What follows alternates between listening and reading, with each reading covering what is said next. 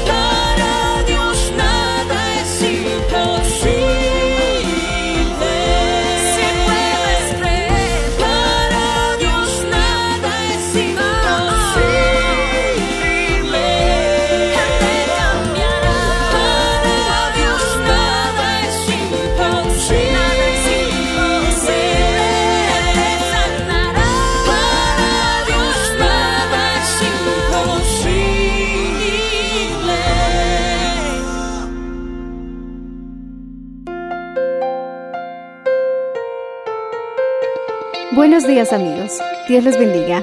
Hoy les traeremos el mensaje del Señor bajo el título El Padre que consuela y apoya, en la voz del reverendo Enrique Valenzuela. Escuchemos. Dice así, segundo de Corintios capítulo 1, verso 3 y verso 4. Bendito sea el Dios y Padre de nuestro Señor Jesucristo, Padre de misericordias y Dios de toda consolación. Wow. ¿Cómo se le llama también? Padre de misericordias y es el Dios de toda consolación. ¿Cuántos necesitan ser consolados? Digan amén. Tenemos un Dios que se llama Dios de toda consolación. ¿Cuántos necesitan un Padre misericordioso? Digan amén. La Biblia dice que es Padre de misericordia. Algo es cierto. Los hombres tienen un límite y su misericordia en casos eh, llega hasta ser ridícula. Pero Él es un Padre perfecto en misericordia. Él es un Dios de consolación. El verso 4 dice, el cual nos consuela en todas nuestras tribulaciones, para que podamos también nosotros ah, consolar a los que están en cualquier tribulación, por medio de la consolación con que nosotros somos consolados por Dios. Dice la Biblia que Dios nos consuela para que nosotros también consolemos a otros que están en tribulaciones. Por eso, mi hermano, nuestros hijos van a aprender a ser consoladores y apoyadores si nosotros, mi hermano, les entregamos el consuelo y el apoyo que necesitan. Esa es la imagen del Padre que yo quiero ser. Y esa es la imagen del Padre que estoy seguro tú quieres ser. Un Padre de misericordia y Dios de consolación. Entonces, Él se llama así porque quiere, mi hermano, subrayar y recalcar, alabado sea el Señor Jesús, que nosotros debemos darle una importancia, mi hermano, muy prioritaria a la misericordia y a la consolación. Veamos Isaías 40, verso 11. ¿Qué tal si vamos a Isaías capítulo 40, verso 11? Si alguien está contento, que diga un aleluya. Mira, habla aquí también del Señor. Isaías capítulo 40, verso 11. Como pastor apacentará su rebaño. En su brazo llevará los corderos y en su seno los llevará, pastoreará suavemente a las recién paridas. Dice que como pastor apacentará su rebaño, en su brazo llevará los corderos y en su seno llevará, glorias los llevará, pastoreará suavemente a las recién nacidas. Tú te vas a dar cuenta que con los nuevos somos muy diferentes y hasta menos exigentes, hasta llegamos a ser tolerantes con los nuevos, comparado con los antiguos que les exigimos un poco más. ¿Por qué? Porque los nuevos están recién nacidos, están recién paridos, están comenzando. Obviamente no se tienen que quedar ahí toda la vida, ¿verdad? Pero el Señor, mi hermano, muestra misericordia con sus ovejas. Les muestra, mi hermano, amor, les muestra paciencia. Y cuando llegamos a una iglesia donde sentimos el amor de los hermanos, la paciencia de los líderes, la gentileza de los sugieres, a uno le da gusto volver, decimos amén. Por eso necesitamos siempre recomendar al ujier que le toca estar en la puerta, ser la persona más amable. El ujier, mi hermano, que está recibiendo a los hermanos, siempre tiene que sonreír, darle la bienvenida y colaborar en todo lo que sea posible. Alabado sea el Señor. Yo como pastor también me toca a mi hermano ser amable, ser gentil. A veces mi hermano quizás el trabajo nos está, alabado sea el nombre del Señor Jesús, tal vez eh, presionando demasiado y en ese instante es donde nosotros tenemos que tener control. Y los padres, lo mismo, tienen que ser misericordiosos, cariñosos y amables con sus hijos. Hay padres, mi hermano, que son, son, como dicen, machete, hermano. Son hacha. Papi, quiero pan. No molestes, dígale a su madre. Listo. Y al niño ya con eso lo eliminaron. Mami, eh, ¿me das pan? Y la mamá a veces reacciona mal. Ay, vos siempre andas molestando, tienes manos, anda, búscate. A veces el niño no es que no tenga manos, sino es que simplemente está buscando si hay o no interés de parte de sus padres con respecto a ellos. Y tienden, tienden a interpretarnos y a darse cuenta, incluso antes que nosotros, cuál es nuestro estado emocional. A veces ni te das cuenta que estás enojado y se acerca el pequeñito y te dice, papi, ¿por qué estás renegando? Y cuando te dice tu hijo, recién te hace entrar en razón, sí, él se ha dado cuenta incluso antes que yo que estoy quizás en una batalla emocional, porque los niños son bastante receptibles, decimos amén hermanos, son como un receptorcito, mi hermano, que captan esas ondas que nosotros transmitimos, poder en la sangre de Jesús, y tenemos que, mi hermano, nosotros impedir a que tengan malos entendidos y mucho menos que crean que no los amamos. Algunos padres no consuelan pensando que volverán más duros y resistentes a sus hijos, pero lamentablemente es todo lo contrario. No, no, no, yo a mi no lo abrazo, no lo beso porque medio rarito se va a volver. Pero mi hermano, todo lo contrario. Cuando siendo tú varón, abrazas a tu hijo varón, besas en la mejilla a tu hijo varón, acaricias la cabeza al estilo varón si quieres, no importa, lo despeinas.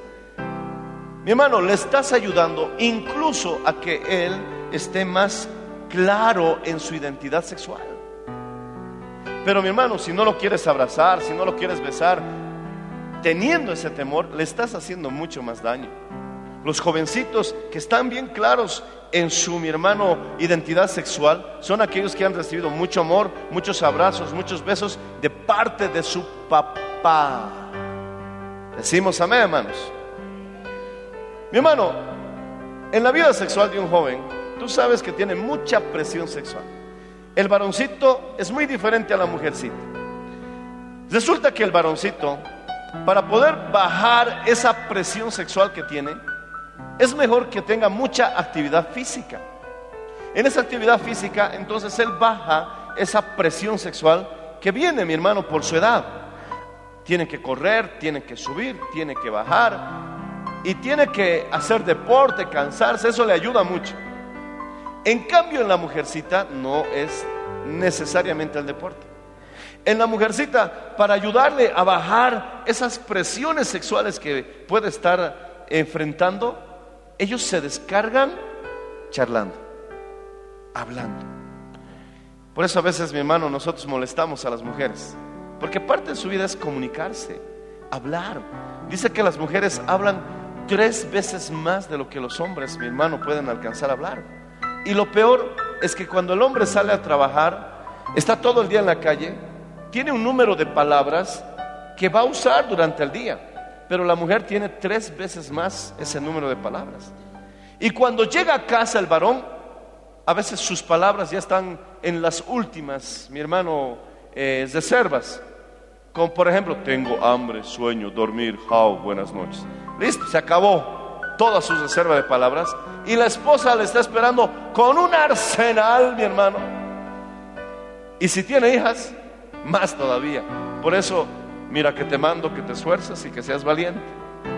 Si tú le hablas a tu hija y tienes conversaciones largas, qué bonito, antes de que las redes enredaran la familia, hermano, la mujer se sentaba al lado de su mamá y le ayudaba a pelar la papa, a picar las verduras. Y mientras juntas preparaban el almuerzo, tenían charlas extensas de la vida. Se ponían a hacer galletas y más que hacer galletas, estaba mi hermano compartiendo momentos. Pero hoy muchos están embobados, hermano, con ese smartphone.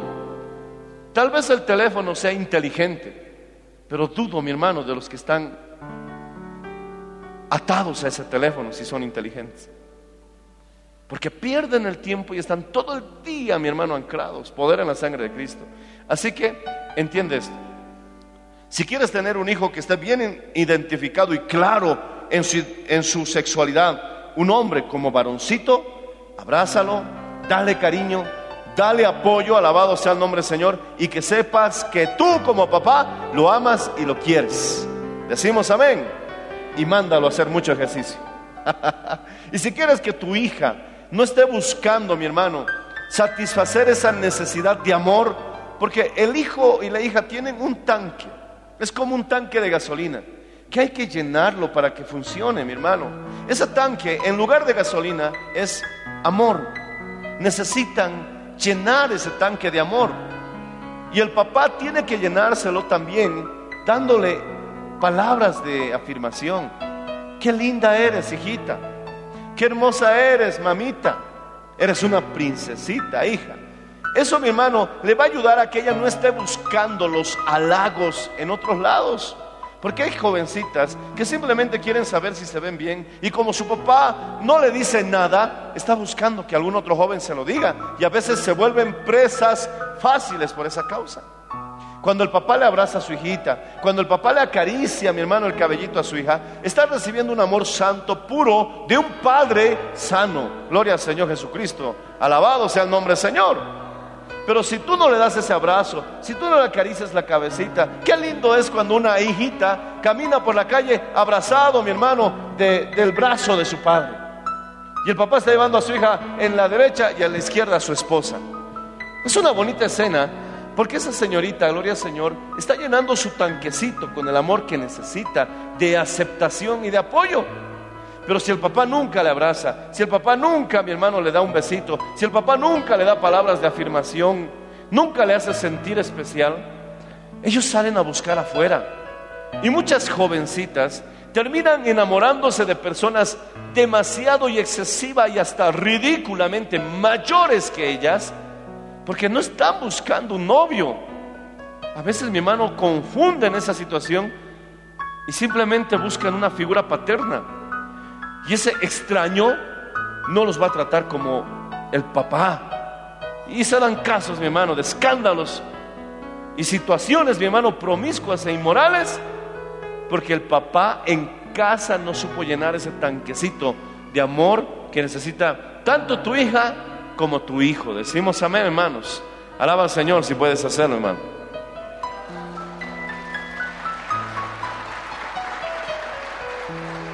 Y a su nombre, y a su gloria. No es fácil consolar a mi hijo cuando hay tribulaciones que ellos provocaron. ¿Cómo es eso, pastor? Hablemos de lo que es fácil. Cuando el niño se cae, es fácil abrazarlo. Ya, papito, no pasa nada y le cura su rodillita. Cuando el niño de pronto, gloria al Señor Jesucristo, tuvo una pesadilla, es fácil consolar. Pero a veces cuando el niño sufre esas tribulaciones porque él las provocó, como resultado de una travesura, haz de cuenta que tu hijo adolescente está jugando con sus maniobras con el auto y terminó abollando el auto. En esa clase de situaciones a veces no es fácil para nosotros consolarnos, pero se dice que una vez que tú has visto que ha sucedido algo en que tu hijo está devastado por culpa de una indisciplina o de una mala decisión, es más fácil disciplinarlo después de que lo hayas consolado. Ya, hijito, ven, te voy a abrazar, vamos a salir de esto, vamos a arreglar esta situación. Y a veces simplemente darle un hombro, mi hermano, donde él se pueda sentir apoyado, cobijado.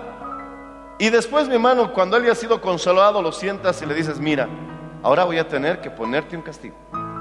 Dice que es mucho más fácil la disciplina cuando has consolado primero aquel joven que está realmente atribulado y arrepentido, esa jovencita, por lo que ha sucedido. A veces te digo, es fácil consolar porque se cayó y se raspó las rodillas. Pero a veces no es fácil consolar porque sacó una mala nota porque no estudió. Y lo ves atribulado. ¿Qué debo hacer? El boliviano, mi hermano, directamente va a la quinza charaña, ¿verdad? Mi hermano, si lo ves atribulado y está destrozado porque sacó malas notas, consuélalo. Y después de consolarlo, y el joven ya, la jovencita se ha recuperado, ha recibido el amor de su papá, de su mamá, dile, bueno hijito, has sacado malas notas porque ese smartphone te está quitando a ti lo smart. Vas a estar sin celular este mes. Y a veces el joven cede con más facilidad porque lo has consolado primero. Alaba al Señor si lo estás entendiendo. Bendito sea el nombre del Señor Jesús. Aleluya.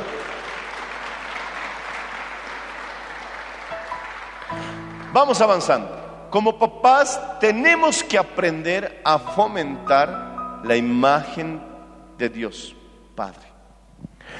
El modelo a seguir que tenemos es el Padre Celestial. Por algo Él se llama Padre. Incluso Jesús dice, no llaméis a nadie Padre, porque solo tenéis un Padre que está en los cielos. Y Él es el Padre por excelencia. Por lo tanto, si Él se llama Padre, y nosotros somos aquí en la tierra papás, tenemos que entender, mi hermano, que Él nos está dando una señal de un ejemplo que debemos seguir, Él mismo. ¿Qué vamos a hacer para que nosotros podamos reflejar la imagen del Padre Celestial en nuestras vidas? Uno, anótalo si puedes. Debemos aceptar nuestras limitaciones. No estoy hablando de las limitaciones de tus hijos que también las tienen por si acaso. Debemos aceptar nuestras limitaciones. No podremos solucionar todo lo que mi hermano, todo lo que no anda bien. Repite conmigo, como papás, fuerte, como papás, no podremos solucionar todo. Mi hermano, no podremos solucionar todo en su vida. Pero sí podemos, gloria al Señor Jesucristo, elogiarlos cuando triunfan, levantarlos cuando fracasan. No podremos hacer todo por nuestros hijos, pero sí podemos, aleluya, hacer todo lo que está a nuestro alcance por ellos. Tienes que estar consciente que hiciste todo lo que pudiste por ellos, aunque no les solucionarás todo en la vida. Tenemos que poner esa realidad en nuestra mente. Si puedo solucionárselo, lo haré. Pero te verás ante situaciones en que no podrás solucionarle todo en la vida. Entonces tenemos que aceptar también nuestras limitaciones. Una cosa es aceptar nuestras limitaciones y otra cosa es ser personas dejadas. No, es que no se puede, no se puede. Cuando en realidad podías haber hecho algo. Y a veces, mi hermano, somos dejados. No queremos, mi hermano, involucrarnos. No queremos hacer nada al respecto. No queremos, mi hermano, tocar la llaga, por así decirlo. Mi hermano, tenemos que seguir haciendo todo lo que podamos, aunque también reconozcamos que tenemos limitaciones como padres. Decimos amén, hermanos. No existe padre perfecto, pero sí existe buenos padres. Alaba al Señor si lo entiendes. Bendito sea el nombre del Señor Jesús. Y a su nombre. ¿Cómo podemos reflejar al Padre Celestial en nuestras vidas? Dos, tomémonos tiempo. Una vez le dijeron a un niño pequeño, deletrea la palabra amor. Y él deletreó de la siguiente manera. T-I-E-M-P-O.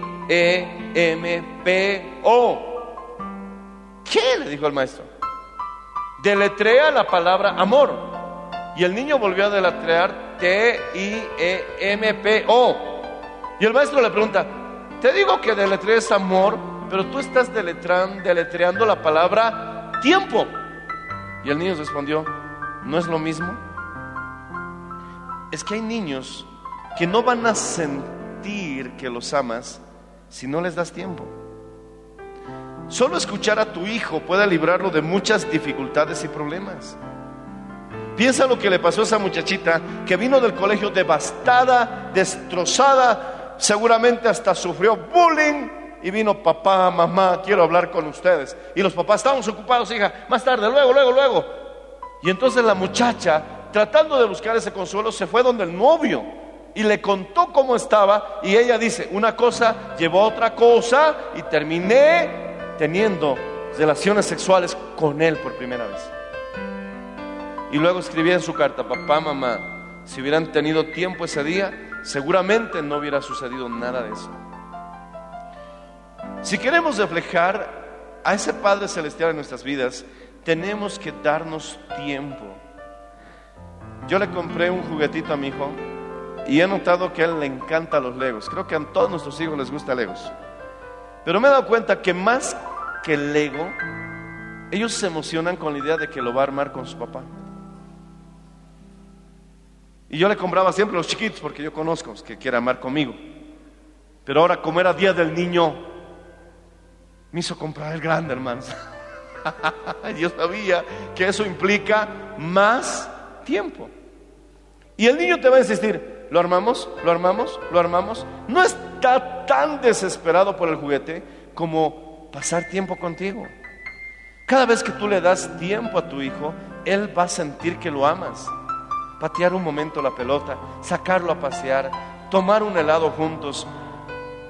Excepcionalmente, mi hermano, ese día no comer en casa y tal vez salir a comer algo especial que vaya conforme a tu economía.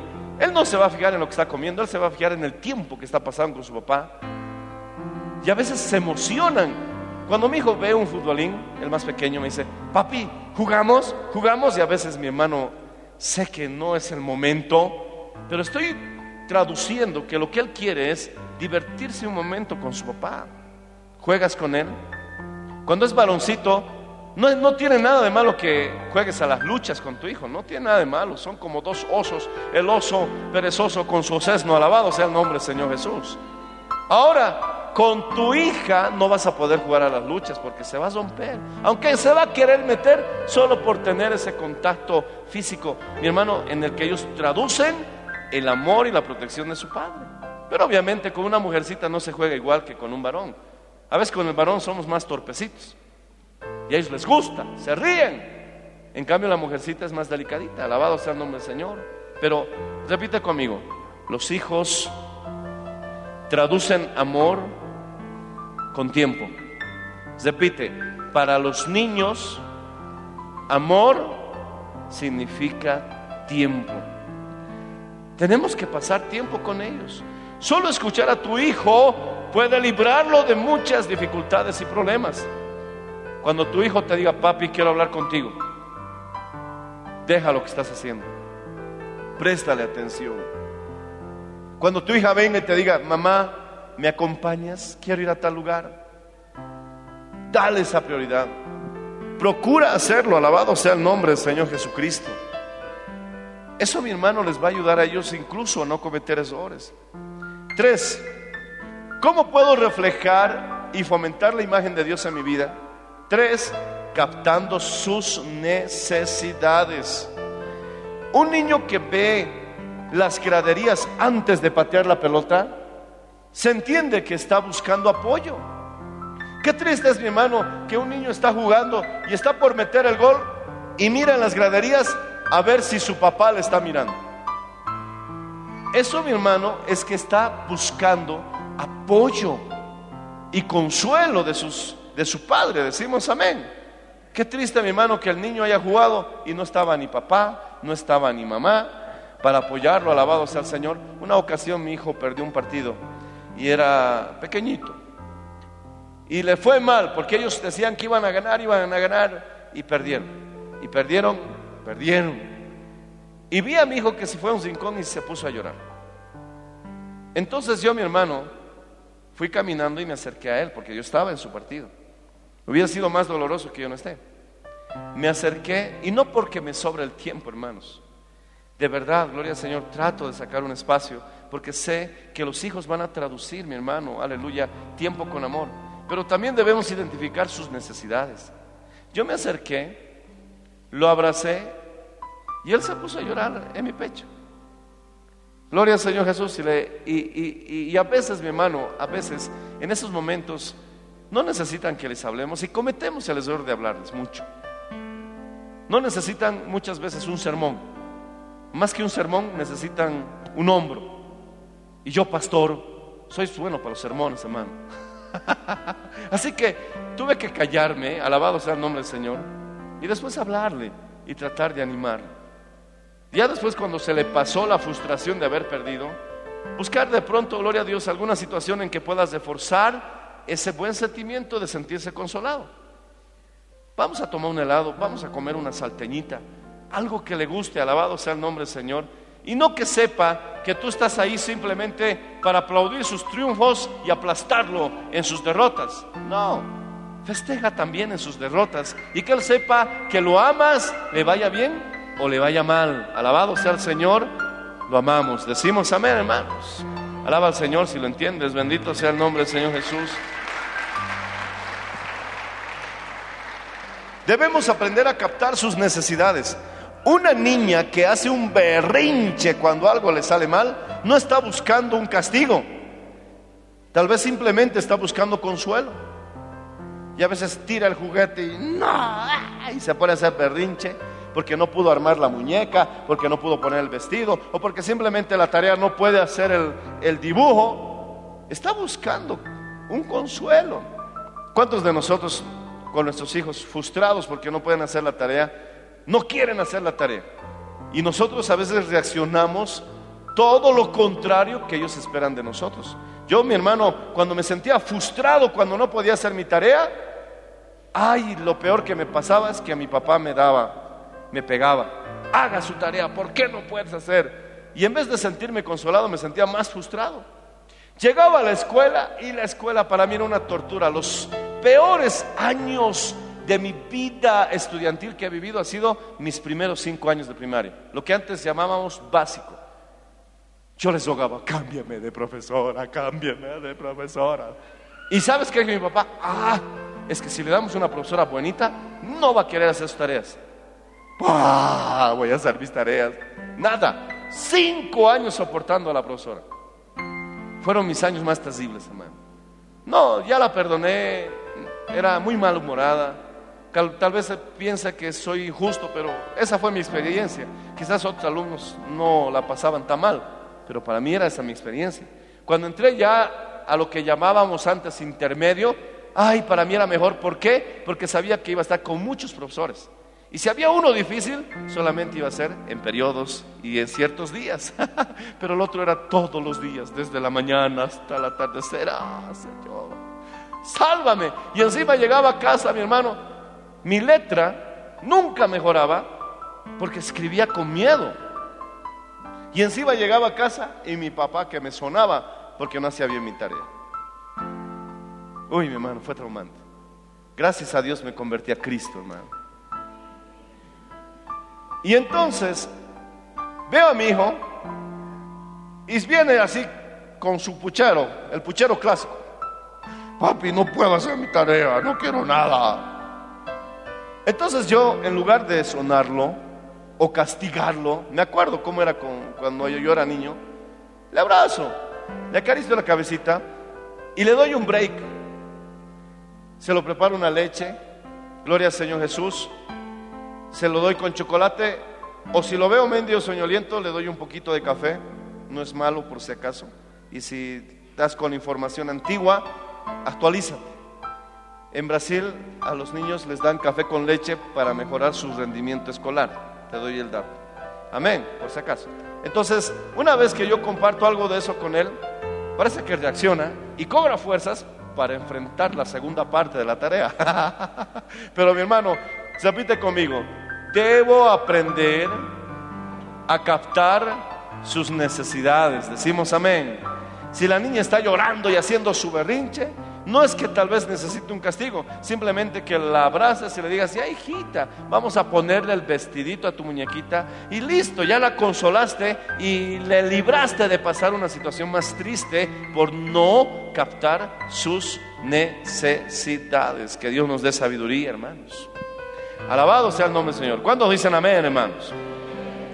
Cuatro, ¿cómo puedo aprender a reflejar la imagen del Padre Celestial en mi vida?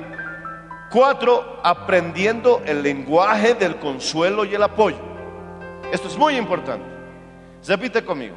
Debo aprender el lenguaje del consuelo y el apoyo. ¿Cuál es el lenguaje? Estoy hablando de las palabras. Si tú dices, gloria al Señor Jesucristo, palabras que no están, mi hermano, reflejando el consuelo y el apoyo, entonces no estamos hablando el idioma correcto. Una persona que sufre rara vez necesita ser corregida. Repite conmigo, una persona que sufre rara vez necesita ser corregida. Por ejemplo, tu hija viene y está sufriendo porque le salió todo mal a pesar de tus advertencias. Lo peor que puedes hacer ese rato es decirle, ves, yo te he dicho, yo te he dicho, yo te he dicho. ¿No sabes que tu madre es medio profeta? Te he dicho. Por no hacer caso. Eso no ayuda, no consuela. Ese no es, no es el lenguaje del consuelo y el apoyo. ¿Y cuántas veces nuestras mamás o nuestros papás lo han hecho con nosotros? En ese instante, mi hermano, a veces, como dije hace un momento, esa persona necesita más nuestro hombro que un sermón. Y si necesita y requiere disciplina, ya te he dicho que es mucho mejor y más efectivo disciplinar después de haber consolado y apoyado. Amén. ¿Cuánto dicen amén? Aleluya. No hiciste caso. Son palabras que no van de acuerdo a lo que es el consuelo y el apoyo. Necesitan, no necesitan un sermón, necesitan un hombro sobre el cual llorar. Si en caso viene la disciplina, es más efectiva después de haber consolado y apoyado. Una manera efectiva de castigar a los adolescentes es quitarles el celular. La gran tribulación para ellos. Pero vas a ver, mi hermano, que les quitas el celular por un mes castigado, le dices. Dependiendo de la gravedad, ¿no? La primera semana van a estar así. No. Van a estar la palma de su mano. La segunda semana van a empezar a entrar ya otra vez al mundo real. La tercera semana vas a ver que vas a estar recuperando a tu hijo. La cuarta semana vas a decir, ay Señor, no quiero devolverle nunca más el celular. Una vez, mi hermano, vino un papá, bueno, fui yo, fui yo, fui yo, fui yo. Y viene mi hijo y me dice, papi, el regente me ha quitado el celular. Y dice que no me va a dar si no viene el papá a reclamar. Ah, me tardé más de un mes en ir a reclamar, hermano. Alaba al Señor si puedes, hermano. Bendito sea el nombre del Señor.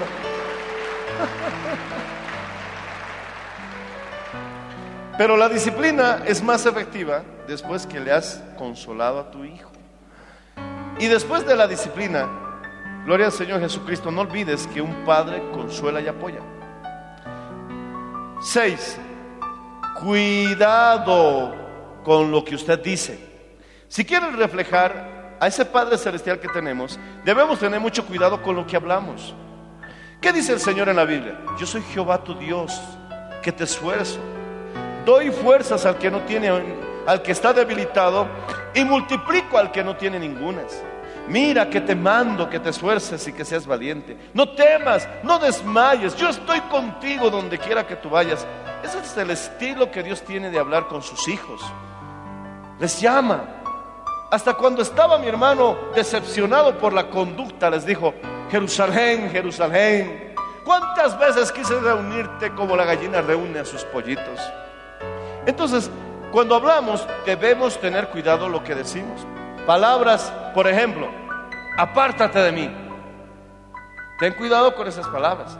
No me molestes. Papi, papi, papi. Ay, prefiero estar con adultos que con estos niños. Papi, quería hablar contigo, no tengo tiempo. Creo que eres estúpido. No me gustas. Eres un fastidio. Niñito llorón. Eres un burro. ¿Por qué no entiendes? Cuídate de esas palabras.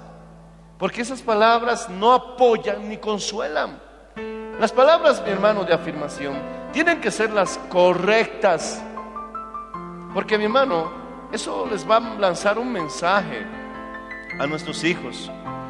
No tener en cuenta lo que piensa o siente tu hijo. Mi hermano, lo, gloria al Señor Jesucristo.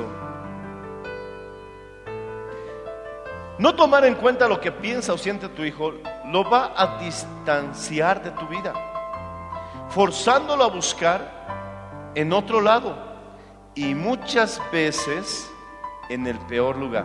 Repite conmigo, no tomar en cuenta, fuerte, no tomar en cuenta lo que piensa y lo que siente mi hijo, lo va a distanciar y lo va a forzar a buscar en otra parte. A veces en el peor lugar. Mi hermano, si tu hijo quiere hablar de sexo, no tengas miedo. Háblale con sabiduría. Porque si tú no le hablas, él va a buscar respuestas en internet. ¿Sabes por qué a la generación de este tiempo se los llama jóvenes mosaicos? Tú sabes, mi hermano, que en la computadora eh, las imágenes se lo llama por píxeles, píxeles, píxeles. ¿Qué son los píxeles? Cuando ves un- una imagen, una fotografía en la computadora, está compuesta de varios cuadraditos que uniendo esos pedacitos forma toda la imagen completa. Es como un rompecabezas en miniatura. Cada cuadrito es un pedacito de la imagen. A eso se lo llama píxeles. Mientras más píxeles, de más alta definición será la imagen. Esos píxeles también se lo llama mosaicos. ¿Ves esto? eh, ¿Ves el piso? Estos cuadraditos, gloria al Señor, haz de cuenta que son parte de una imagen gigante. Se los llama niños mosaicos porque ellos están sacando su propia opinión, su propio criterio, buscando y rebuscando en internet y encuentran respuestas aquí, encuentran respuestas allá, encuentran respuestas por aquí y arman, mi hermano, su propia idea del asunto. Y en internet, hermano, no toda la información es correcta. No todo lo que dice internet es verdad. Yo me di cuenta con un joven, porque un joven me estaba hablando algo absurdo. Y yo dije, no, hijito, lo que tú dices está mal. Y este jovencito me dijo, no, no, pastor, está bien. ¿Por qué dices que está bien? Porque he buscado en Google, me dice. Entonces yo le digo, es lo mismo que nos decían nuestros papás, no todo lo que brilla es oro. Y yo tuve que decirle, no todo lo que está en internet es correcto. No porque está en internet lo vas a asumir que es cierto. Y entonces él me dijo, sí.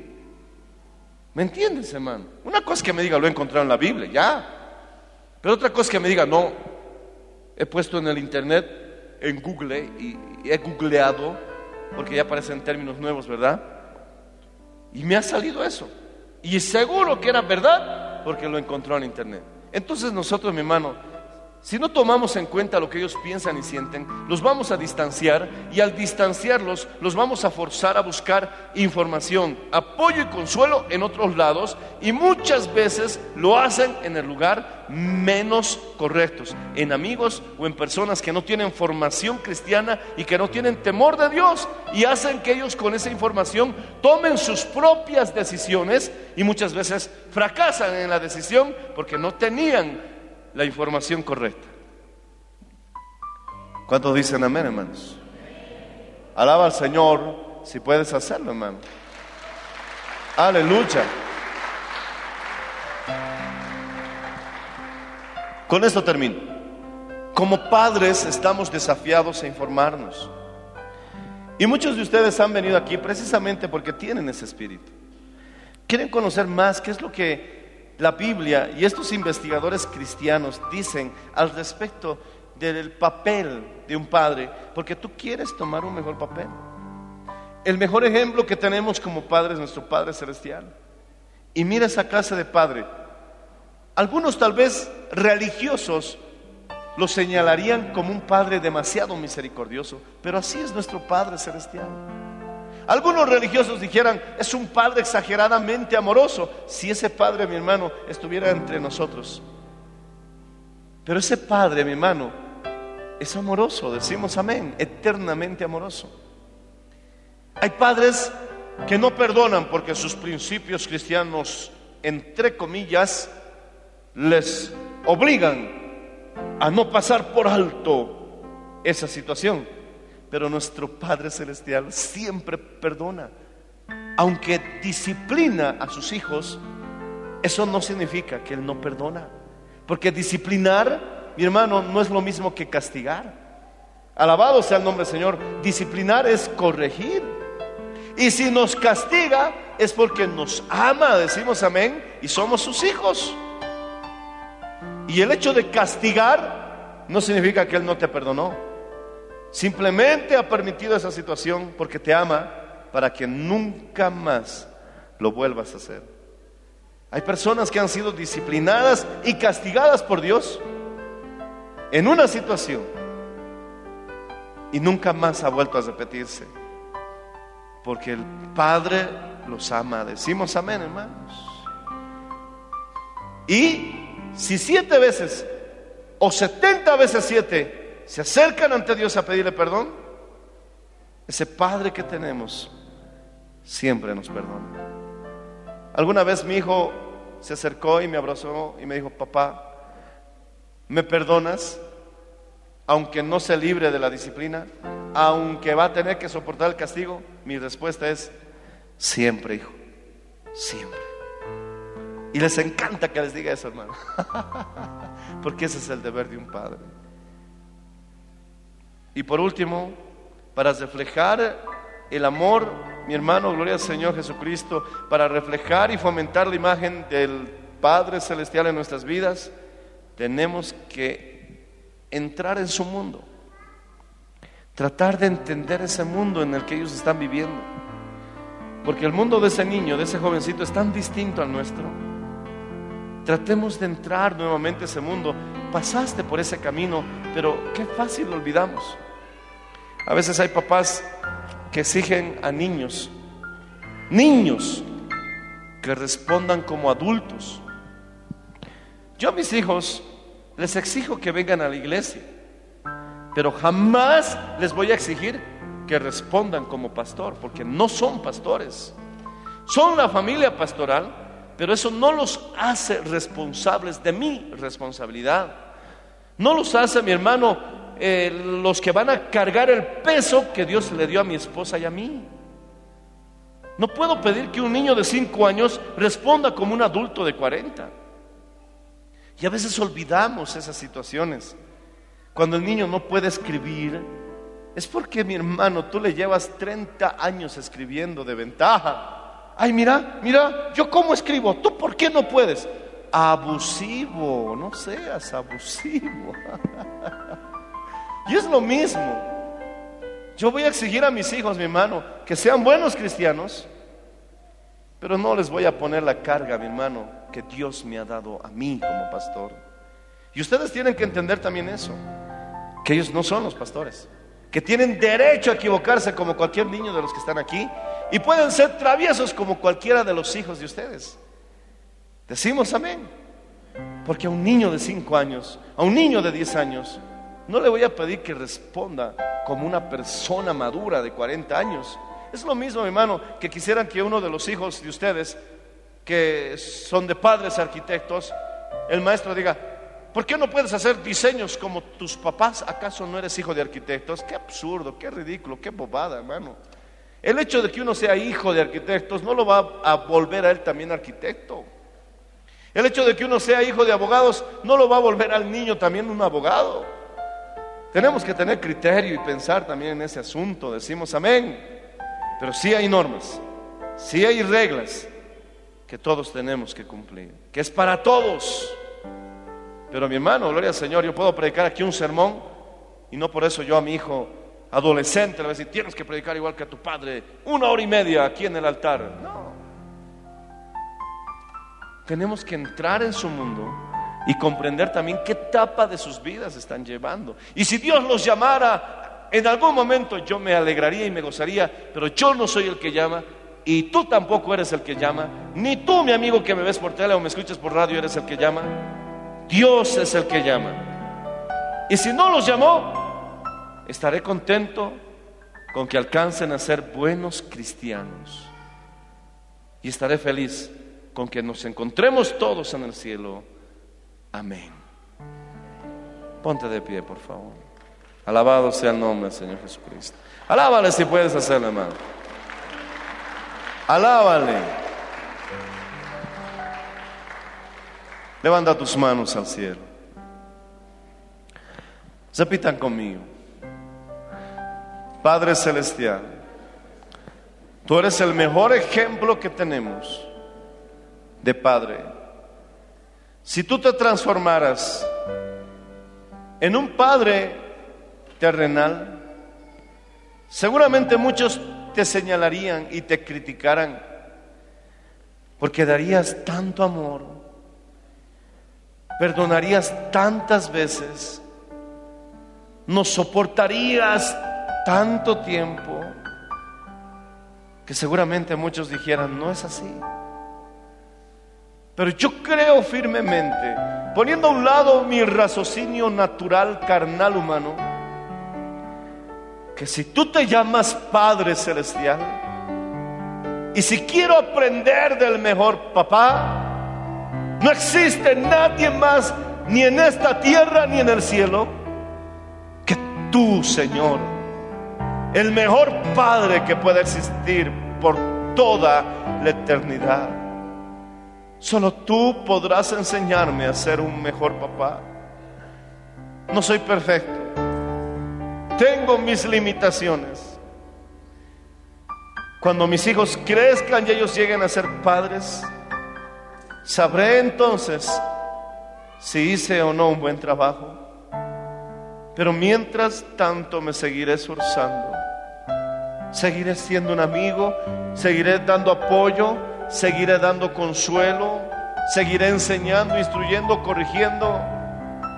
Pero el único que me puede enseñar a ser un buen papá no es el pastor, eres tú que te revelas a través de las escrituras.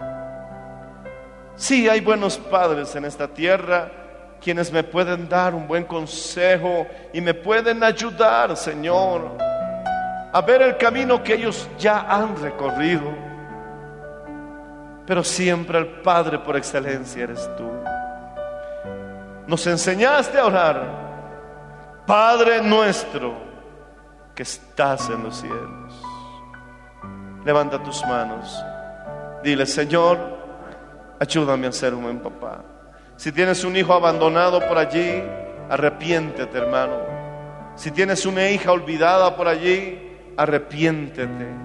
No te estoy diciendo que vuelvas a pecar. No te estoy diciendo que te lances a los brazos de la lascivia y la carne, pero sí debes cumplir tu papel de papá, de mamá, si tienes un hijo olvidado por allí. Y a veces, mi hermano, digo, ¿por qué tener un hijo olvidado por allí? Si a veces están olvidados los que ya tenemos en casa. Es hora de que reflexionemos, es hora de que pensemos que es un privilegio ser papá. Levanta las manos al cielo. Dile con todo tu corazón, Padre Celestial, ayúdame Señor. Habla un momento con el Señor mientras cantamos un coro. Alabado sea el nombre de Cristo. Dile Señor, ayúdame. Ayúdame Señor Jesucristo. Aleluya. Gracias Señor. Gracias Señor. Habla un instante. Háblale de tus hijos al Señor. Vamos a afrontar el desafío, no nos vamos a rendir. Vamos a darles mejores opciones a nuestros hijos. Vamos a darles mejores consejos de los que quizás nunca nosotros hayamos recibido. Ellos serán más grandes que nosotros, porque nosotros hemos comenzado a ser grandes ahora. En el nombre de Jesús. Gracias, Señor. Gracias, Dios mío. Tú eres bueno, tú eres santo y maravilloso. Amén. Dale un fuerte aplauso al Señor, hermano. Y a su nombre. Y a su gloria. Gloria a Dios. Dale un abrazo a tu hijo si lo tienes cerca.